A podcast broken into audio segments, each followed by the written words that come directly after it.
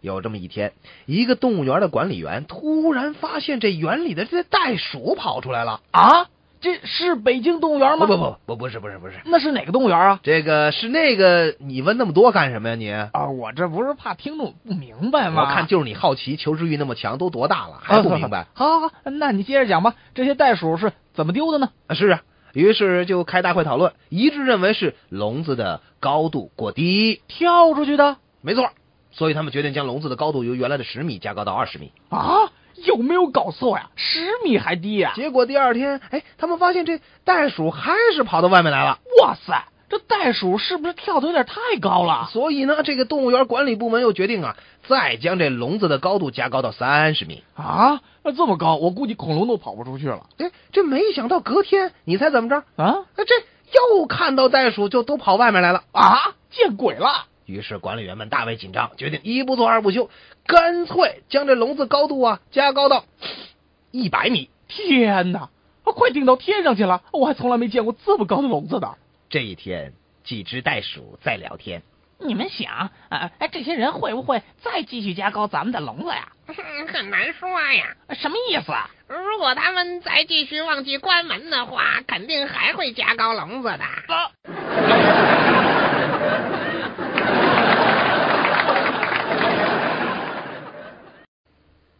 有四个牛仔在酒吧一边喝酒一边谈论什么是世界上最快的东西。第一个牛仔说道：“我觉得思想应该是最快的。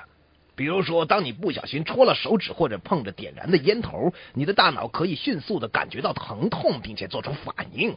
呃，这个也许你是正确的，不过我认为这个是这样的。第二个牛仔表示了异议，眨眼是世界上最快的。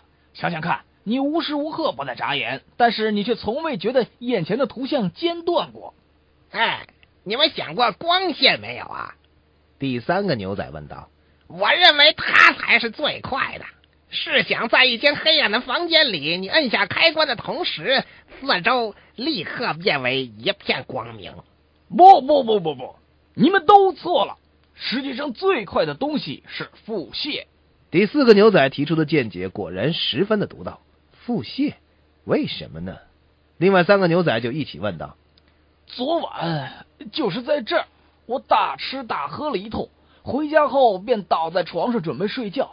突然，我听见肚子里呼噜噜、呼噜噜的响。哎呀，没来得及想，还没来得及眨眼，也没来得及开灯，呃就就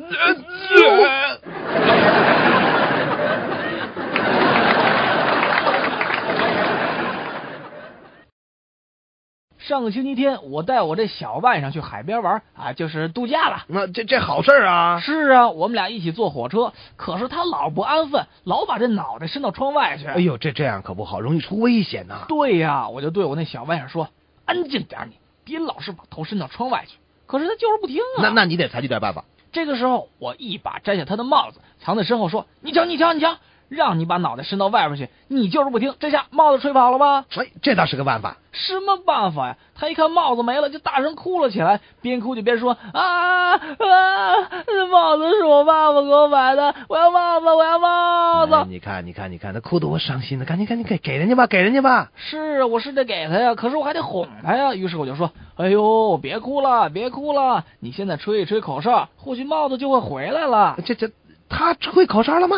当然了，他刚一吹口哨，我迅速的把帽子戴回他的头上。哎，这回不哭了吧？是不哭了，非但不哭了，还大声笑了起来 呢还。笑。他就一边笑一边说：“哈哈哈哈太妙了！”呵呵说完，他一下扯下我的帽子，扔出了车窗，并大声叫道：“呵呵舅舅，该轮到你吹口哨了。”嗯这这这，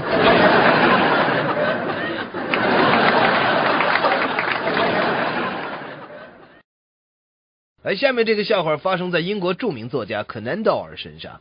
有一次，英国大作家格南德尔在巴黎叫了一辆出租马车，准备前往巴黎郊外的酒店。他先把旅行包扔进了车里，然后爬了上去。但是还没等他开口，赶车的人就说呃，格南德尔先生，啊，请问您上哪儿去啊：“？哦，你认识我呀？”作家有点诧异的问啊，不不不，啊，从来没见过。：“那你怎么知道我是柯南道尔呢呃，这个赶车的人说道：“这个我在报纸上看到你在法国南部度假的消息，呃，看到你是从马赛开来的一列火车上下来的，呃，我注意到你的皮肤呃膨胀黝黑，这说明你在阳光充足的地方至少待了一个多星期。又从你的右手指上的墨水字来推断呢，你肯定是一个作家。另外呢，呃，你还具有那种外科医生那种敏锐的目光，并穿着英国式样的服装。呃，我认为你肯定就是柯南道尔。柯南道尔大吃一惊说：“既然你能从所有这些细微的观察当中认出我来，那么你自己和福尔摩斯也不相上下了。呃，还有，赶车的人继续说道，呃，还有一个小小的事实，哦，那是什么事实呢？呃，这个呃，旅行包上写着您的名字。你怎么这么贫呢？你这人。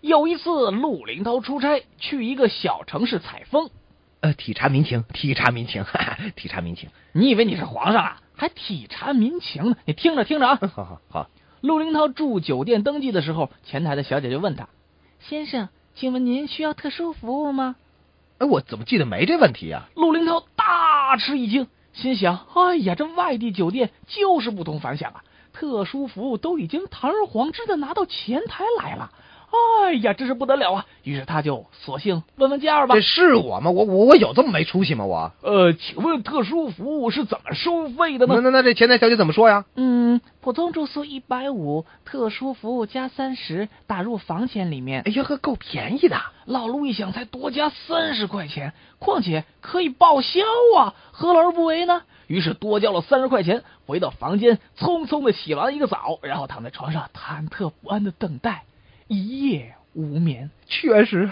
孤枕难眠嘛。挨到了天亮，老陆双眼血红的直奔前台而去。你你你们不是说有特殊服务吗？嗯，什么特殊服务啊？我等了一宿，什么也没发生啊！就就是啊，这这得好好问问啊。哦，是这样，先生，难道您没有看床头的服务卡吗？服服服服务卡？呃，那我得看看，我得看看，拿拿拿拿。免打扰服务加收三十块钱。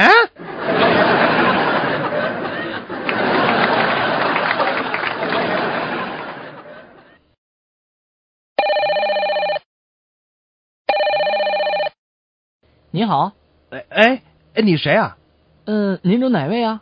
找找哪位？哎，我就是这里的主人，你你到底谁啊？哦，我非常抱歉，我是刚来的佣人。啊？怎么请了个佣人也不告诉我一声？呃，请问您有什么事情吗？啊，你你你去把女主人叫过来，我有事跟她说。呃，呃可可是可是他她怎么了？？她她不在家吗？呃，嗯不是，现在女主人正在和一个男人在床这上。什么？太不像话了！我刚没出去一会儿，她竟然干出这样的事情来！那那那那我怎么办你你现在就拿手枪去把床上那两个人都给我打死！啊？可是不我不要怕，一切责任由我来负责。呃，好的好的，呃，我这就去。好，呃，不要挂电话，我在这儿等你的消息。啊好，好了，我我已经。嗯，你做的非常好。可可是可是我现在怎么嗯怎么现样在呃，你现在把这两个人的尸体扔到咱们家游泳池里去。啊游游泳池？呃对对对，按照我说的去做吧。可是可是这里好像没有什么游泳池那啊。哎不就在后花园里吗？后花园？这里是公寓的三层，怎么会有后花园呢？啊啊，呃呃，我想想，啊，我想想，我想想。啊好啊，呃那那那、呃对不起啊，这个拨错电话号码了，啊，对不起对不起。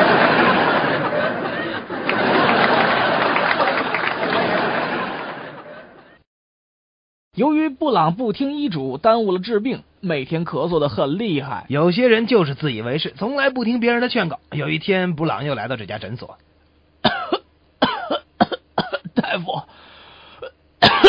我咳嗽的很很厉害呀、您您能不能把我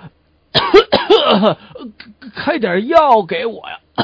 哦，布朗啊，你的疹子还没好，怎么又咳嗽起来了？你呀、你呀、就是不听话。来来来，我给你开一瓶咳嗽药水，平时多注意休息啊，不要老到处乱跑。布朗拿着咳嗽药水问大夫应该怎么喝。大夫指着药瓶上一道一道的刻度对布朗说：“你回家就喝一道，很快就会好的。”布朗听大夫说很快就会好的，十分高兴的回家了。第二天，布朗又来到诊所。呃，布朗啊，呃，你今天又来看什么病啊？大夫啊，但哎呦， 您看看，您您您再给我开一瓶，开一瓶这咳咳咳嗽药水儿，哎呦，怎么了？是药水瓶碎了，还是药水洒了啊？不是，都让我喝完，喝完，喝完了。啊？呃，这么快就喝完了？我不是让你一道一道喝吗？是啊，您让我，您让我这喝 喝一袋儿，我我我我一路上就就就给喝完了。啊？